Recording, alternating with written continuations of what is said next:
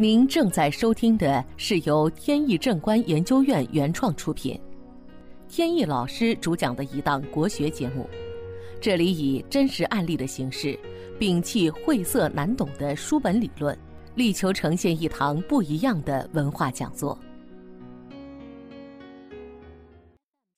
今天跟大家分享一个风水与事业的话题。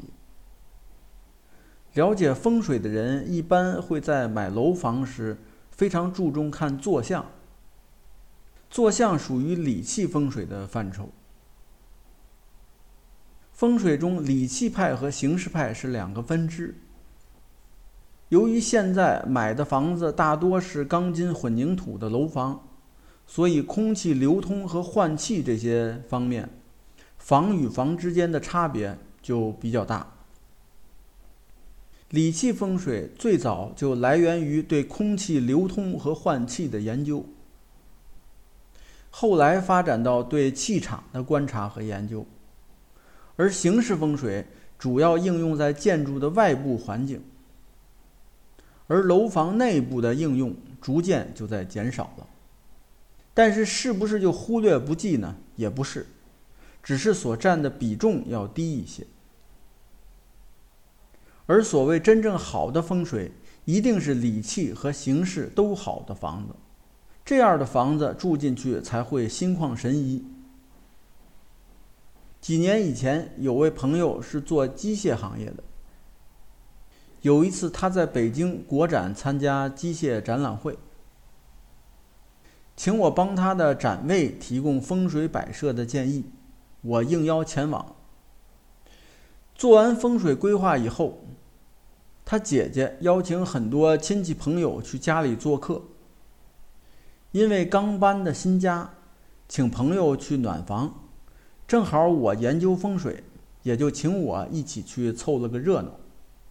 另外再提一些风水建议。我们开着车到了昌平的一个别墅区，这是个两层的花园别墅。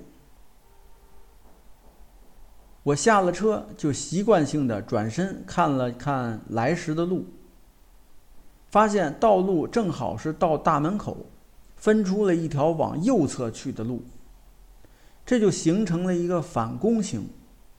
什么是反弓呢？古时候弓箭的弓。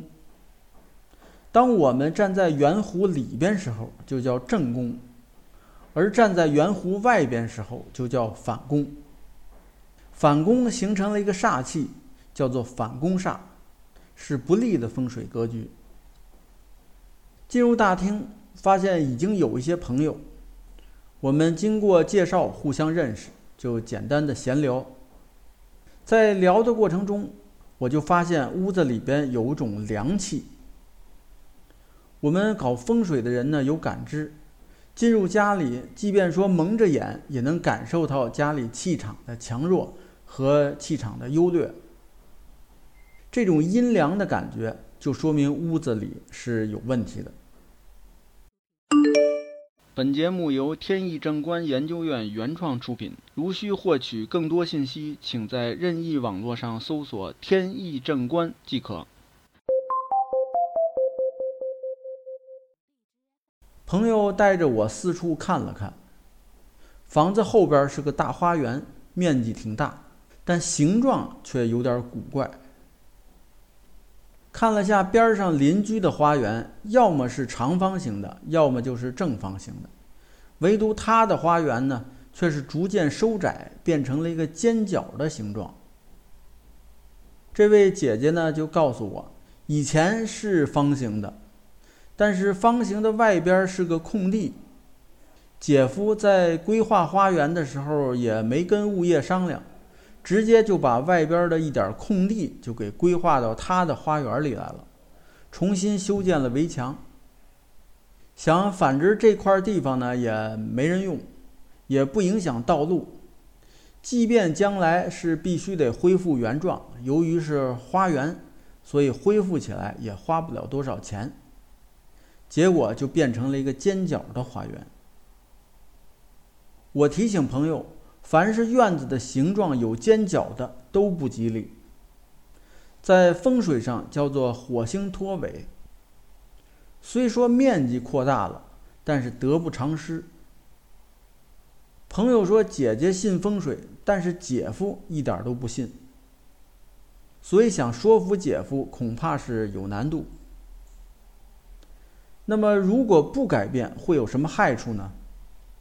主要是破财，再加上前面的反攻煞，合起来对事业一定会有很多阻碍。走了以后，因为事情比较多，跟这位朋友就没什么联系了。直到去年，他又要开展会。这回是在外地，他请我去外地玩一趟，捎带呢把他的展厅给规划一下。我们碰面后就聊起了他姐姐那个别墅。他说姐夫这两年运势很背，生意是大不如前，而且去年跟竞争对手又闹上法庭，最后还败诉，赔了不少钱。经济上也不宽裕，后来就把那个别墅给卖了。朋友挺后悔，当时没有力劝姐夫。其实当时也说了，只是跟姐姐说了一下，没敢直接跟姐夫说。姐姐估计也没有尽全力去说服姐夫，所以没什么改变。所以这就应了那句话：贪小便宜吃大亏。往往大家在贪大便宜的时候会比较谨慎，轻易不出手；但是小便宜呢，总感觉到没什么伤害，轻易就会产生贪念。实际上，小便宜往往会带来大灾祸。好，本期节目到此结束。这个专辑是由天意正观原创出品，天意老师播讲。如有问题，欢迎在节目下方留言，我们会及时答复。感谢大家收听，朋友们再见。